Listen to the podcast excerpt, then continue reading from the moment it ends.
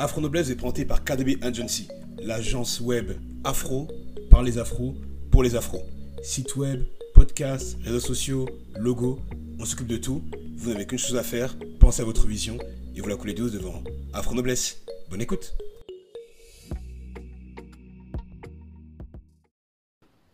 Pourquoi Vladimir Poutine a-t-il déjà perdu la guerre? Alors, euh, évidemment, je ne doute pas que cette phrase va sonner dans vos oreilles un petit peu comme si euh, je vous avais dit que Nabila vient de décrocher un doctorat en astrophysique ou que Éric Zemmour euh, vient de se convertir à l'islam. Et pourtant, et pourtant, cette phrase est frappée au coin du bon sens et vous allez vite comprendre pourquoi, euh, si d'aventure vous m'accordez, vous acceptez de m'accorder quelques minutes. Quelques minutes. Euh, oui, je le répète, Vladimir Poutine a déjà perdu la guerre, mais la question est de savoir pourquoi. Et à l'issue de mon propos, vous allez bel et bien avoir les yeux ouverts sur cette évidence, parce que ça relève bien de l'évidence.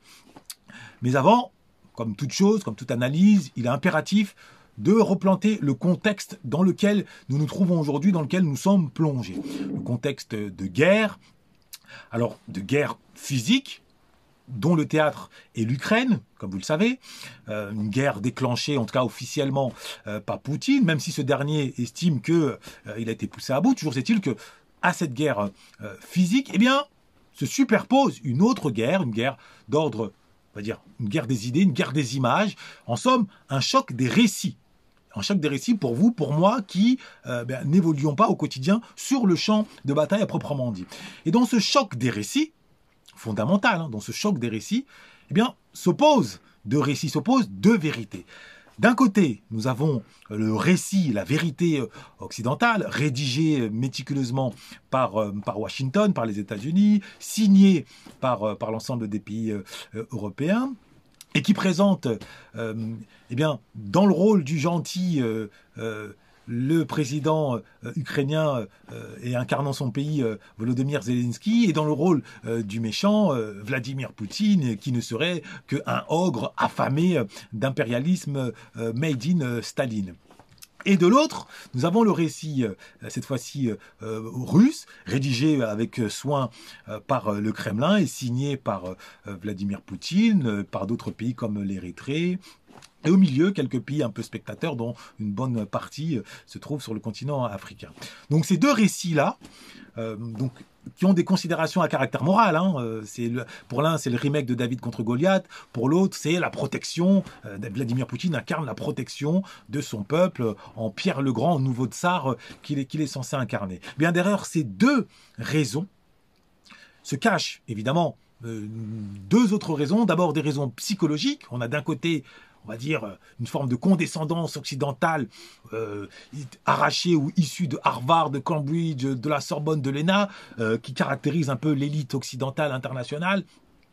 Et de l'autre, eh bien, Vladimir Poutine, qui lui incarne une forme de, de revanche légitime et qui aux yeux de, du premier camp, incarnerait une forme de frustration complexe d'infériorité euh, qui refuse d'accepter euh, l'infériorité euh, culturelle et académique de, son pays. Et eh bien derrière cette raison donc d'ordre psychologique, on a une troisième confrontation des raisons, mais qui est d'une certaine façon le vrai moteur, qui connaît un peu la géopolitique, c'est de quoi je parle, à savoir les raisons industrialo économico-militaro-politiques, avec d'un côté finalement complexe industriel américain qui lorgne sur, euh, sur l'Allemagne, qui lorgne sur l'Ukraine, un petit peu comme si la vieille Europe, comme il l'appelle, était euh, une sorte de terrain de deal euh, ou qui, qui, refuse, qu'elle refuse de laisser entre les mains de la Russie affaiblie et qui n'est plus l'ancienne URSS. Et donc cette ancienne URSS aujourd'hui Russie, qui non veut défendre son terrain, défendre ses parts de marché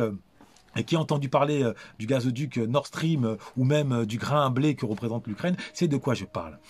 Alors, derrière ces, raisons plus ou moins avouables, raisons morales, il faut bien des raisons morales pour que les peuples prennent, défendent leurs dirigeants, raisons psychologiques qui animent les, élites et les dirigeants, et raisons économiques, industrielles, qui aussi motivent les hommes de l'ombre qui ont le pouvoir. Eh bien, à ces raisons-là, ces raisons-là, eh bien, à côté, il faut observer les causes. les raisons des causes. Il faut bien les distinguer. Et c'est là-dessus que nous allons, je vais vous demander, du moins, du moins celles et ceux parmi vous qui n'ont pas le vertige, de continuer avec moi dans la réflexion. Sinon, celles et ceux parmi vous qui ont le vertige, mettez-vous de côté. Dans la mesure où nous allons prendre de la hauteur de manière subite, telle une fusée, nous allons vraiment prendre de la hauteur. Nous allons nous élever au-dessus de l'océan émotionnel dans lequel chaque jour euh, notre espace euh, public est ballotté. Alors maintenant, ceux qui ont accepté de, s'élever, il est important de distinguer ce qui relève des raisons et ce qui relève des causes. Euh, je suis, persuadé que cette distinction-là, euh, vous n'en avez pas forcément conscience, on ne vous l'a pas forcément enseigné, alors même qu'elle est fondamentale. Alors, sachez que ce qui relève des raisons, c'est ce qui relève de la volonté individuelle, des motivations personnelles, avouables ou pas, conscientes ou inconscientes. Et de l'autre, ce qui relève des causes, c'est tout autre chose. C'est ce qui relève cette fois-ci des motivations collectives, de l'inconscient collectif, des mouvements de l'histoire. Et cette différence n'a l'air de rien comme ça, mais dans les faits, elle est fondamentale pour quiconque aime comprendre la marche du monde. Je vais vous donner deux exemples très simples pour vous permettre vraiment d'avoir les yeux ouverts sur cette réalité. Si euh, un règlement de compte a lieu dans une cité euh, sur fond de trafic de drogue entre deux jeunes anciens collègues qui finalement se sont entretués.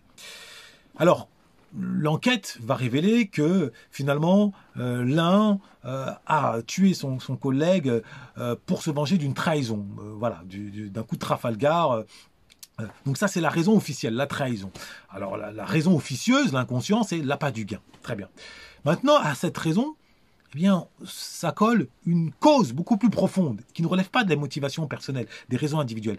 La cause, elle, c'est l'environnement psycho-sociologique, voire même économique, à savoir la marginalisation d'une partie de cette jeunesse qui évolue dans un univers déscolarisé dans un univers empreint de violence, dans un univers ivre d'hypercapitalisme. Donc vous voyez bien que la raison individuelle et les causes collectives profondes ne sont pas, euh, euh, ne se confondent pas. Deuxième exemple, vous avez un homme, un, mari, qui n'a de cesse de battre sa femme au quotidien. Celle-ci, exaspérée, finit par déposer plainte. Eh bien, au commissariat, le monsieur en question évoque la raison. Euh, oh, elle me parle mal, donc il évoque la raison, l'insolence de madame. Et la deuxième raison, oh, elle ne répond pas à ses devoirs de femme de maison, elle ne fait pas à manger, elle ne se donne pas à moi suffisamment comme euh, mon bon vouloir euh, l'exige. Donc ça, ce sont ses raisons à lui. Mais derrière ces raisons-là, se cachent des causes beaucoup plus profondes, là encore, à savoir les causes culturelles. Il se trouve que ce monsieur évolue dans un environnement culturel qui présente la violence conjugale comme une norme, euh, selon l'adage, euh, oui, euh, un homme qui frappe une femme, qui, rentre chez lui, qui tape sa femme, eh bien sa femme, c'est pourquoi? Voilà, il y a des cultures comme ça qui valident, qui banalisent les violences conjugales. Donc ça, c'est les causes profondes. Donc je vous ai donné deux exemples, mais vous pouvez multiplier les exemples. Pour tout ça pour vous dire que il faut vraiment distinguer l'analyse ponctuelle, conjoncturelle d'un phénomène qui s'appuie sur des motivations personnelles, individuelles, et l'analyse, cette fois-ci plus historique, plus philosophique, plus métaphysique, plus transcendantale, qui, elle, repose sur des causes bien profondes. Bon, et en l'occurrence, dans la, dans la guerre déclenchée par Vladimir Poutine, il y a, comme je l'ai dit, les raisons individuelles, celles de Poutine, celles de, de, l'OTAN, les traités de, des accords de Minsk qui n'ont pas été respectés, euh, l'appât du gain, etc. Et puis, au fond, il y a les causes beaucoup plus profondes. Et c'est l'analyse des causes qui nous permet de comprendre que Vladimir Poutine avait déjà perdu la guerre, avant même de l'avoir débutée. Oui, parce qu'à la question pourquoi a-t-il perdu la guerre, tout simplement la réponse est parce qu'il avait déjà perdu avant même de l'avoir débutée, étant donné que, sur le plan des causes profondes, eh bien, l'idéal américain, l'impérialisme américain, qui n'est pas uniquement un impérialisme militaire comme on le présente, euh, guerre en Irak, euh, invasion, euh, guerre en Libye, ce n'est pas uniquement l'impérialisme militaire. Non, c'est surtout un impérialisme culturel, la force de frappe d'Hollywood, à laquelle s'ajoute, ou du moins lequel s'enracine dans un impérialisme académique. Parmi les 50 universités les plus prestigieuses au monde, plus de 40 sont américaines. Et c'est de ces 40-là que finalement se construit l'élite, d'une certaine façon mondiale. regardez les GAFA, Google, Amazon et autres, ils viennent d'où?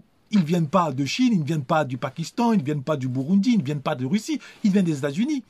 Donc cet impérialisme culturel et surtout académique qui traduit une conquête des cerveaux opérée par les États-Unis depuis des années, eh bien a fini par conquérir le monde via le rêve, via l'idéal américain. mais qui n'est pas américain en soi, qui est l'idéal protestant, c'est-à-dire qui est l'idéal de l'émancipation individuelle par la conquête de son destin, mais pas uniquement matérielle. C'est-à-dire c'est réalisation de son rêve. On réalise son rêve. On, D'abord, on décroche un diplôme, on acquiert une compétence, et ensuite, à la sueur de son front, on va à la conquête de son destin, afin de construire son propre prestige, et si possible également sa famille. Voilà l'idéal aujourd'hui qui a, conquis la, terre entière. Et pour cause, l'idéal qui lui, lui, faisait face, qui faisait de la résistance, à savoir l'idéal de la guerre, la culture de la guerre, la culture collective, a perdu toute légitimité au lendemain de la Seconde Guerre mondiale. Parce qu'il faut remonter jusqu'à là. Au lendemain, au lendemain de la Seconde Guerre mondiale, lorsque le monde euh, plongé dans l'effroi s'est aperçu que finalement derrière cet idéal de la guerre qui avait semé la barbarie aux quatre coins du monde, mais qui était appelé de mission civilisatrice et l'esclavage de la colonisation, ou à qui on prêtait d'autres noms, eh bien finalement n'était rien d'autre qu'un idéal de la barbarie. Et cet idéal de la barbarie a été enterré au profit d'un nouvel idéal, l'idéal de la paix, la civilisation de la paix, qui n'est pas uniquement le pacifisme, non, c'est la civilisation de la douce paix, de la dolce vita, étant donné qu'est venu s'ajouter à cette paix, eh bien, la, société de consommation et surtout la société de loisirs. C'est-à-dire que le militarisme, ou pour dire avec un terme encore plus technique, le bellicisme, a été détrôné par, ce qu'on appelle l'hédonisme, la société d'épicure euh, d'hédoniste, qui consiste à vivre non plus pour sacrifier sa vie pour sa patrie ou pour une religion. Euh, ça, c'est l'idéal d'Achille, l'idéal de Jules César, l'idéal des djihadistes. Non, mais plutôt sacrifier sa vie pour son propre bien. C'est sacrifice personnel. Sacrifier sa vie pour sa famille, à la limite.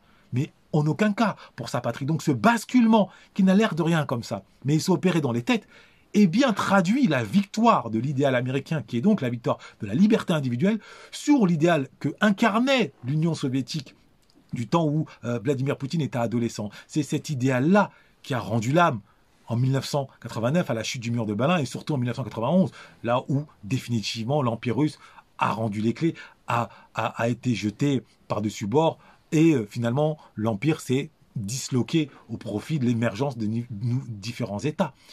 Et c'est pour cette raison, je le répète, que Vladimir Poutine avait déjà perdu la guerre avant même de la démarrer. C'est que l'idéal que lui, il incarne, l'idéal traditionnel, l'idéal patriarcal, qui présente certaines vertus, mais dans les faits, concrètement, c'est l'idéal de la guerre. Et c'était l'idéal de la guerre, c'est l'idéal de la barbarie. Et qui ne profite qu'à une micro-élite, l'élite, les généraux ou les hommes politiques, mais dans les faits. Il sacrifie les soldats, il sacrifie, il déchiquette des familles. Et ça, aujourd'hui, plus personne n'en veut, plus personne ne veut de cet idéal-là. D'autant plus que la paix n'est plus un puits d'ennui comme elle l'était jadis. Euh, ce n'est plus à travers la guerre que les individus euh, ont de l'adrénaline, ont le sentiment d'exister, veulent aller se, se, créer, se faire un nom, se forger un nom. Non, aujourd'hui la paix est un puits euh, de dynamisme, est un puits de loisirs, est une source de bien-être, de bonheur, de bonheur notamment par l'amour. Surtout que, au passage, et ce n'est pas un détail anodin, eh bien, au lendemain de la Seconde Guerre mondiale, on a vu une moitié de la population mondiale, en tout cas en Occident, venir aussi prendre sa part autour de la table, la place publique. La gente féminine, les femmes, poussées par le mouvement légitime du féminisme, elles sont sorties des cuisines, elles sont sorties des foyers, elles se sont retroussées les manches, elles ont pris des stylos, leurs cartables, elles ont été conquérir les diplômes, elles ont été aussi ensuite ben, sur le marché du travail, tant si bien qu'elles ont obtenu leur place. Or, l'ultra-majorité des femmes ne jurent pas par la guerre, elles jurent par la paix, elles jurent par le loisir, par le confort, par finalement la vie, c'est-à-dire le principe de vie qui s'oppose au principe de mort. On appelle ça pulsion vie, pulsion de mort pour ceux qui aiment la psychanalyse ou la psychologie, pardonnez-moi. Eh bien, par l'apport donc de la jeune féminine, définitivement l'idéal, la civilisation de la vie, la civilisation de la paix a enterré, a rendu cadique la civilisation de la guerre qui profitait qu'à une micro-élite militaire depuis des siècles et des siècles. Pour le dire autrement, la civilisation de Jules César, la civilisation donc des empires, a cédé la place à la civilisation de Cupidon.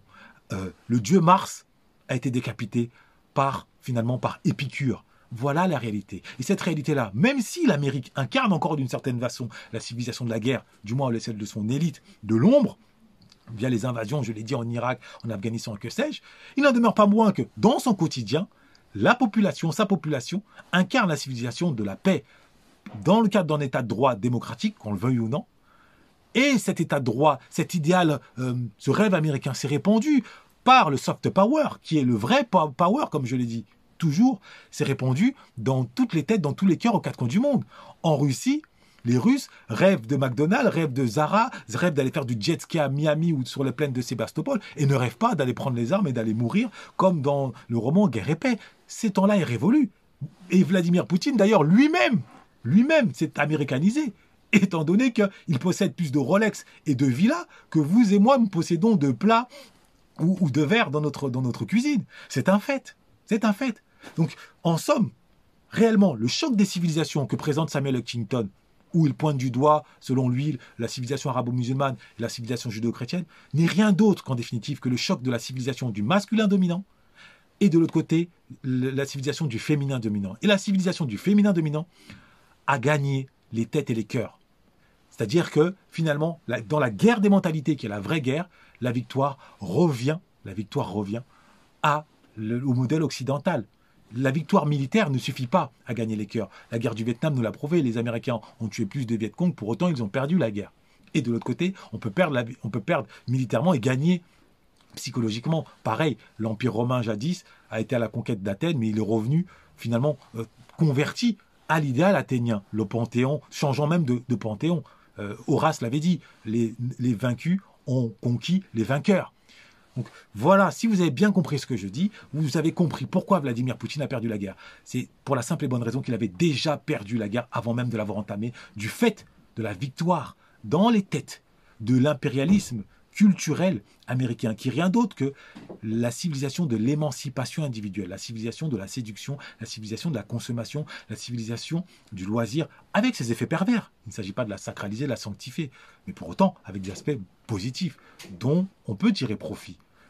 Le, fait est maintenant de trouver le juste milieu. Le juste milieu, eh bien, l'idéal africain Ubuntu nous en offre un aperçu. Mais ça fera l'objet de la prochaine vidéo dans laquelle j'essaierai de traiter, de répondre à la question suivante. Pourquoi bon nombre d'Africains soutiennent l'initiative guerrière de Vladimir Poutine euh, contre l'Occident? Pourquoi?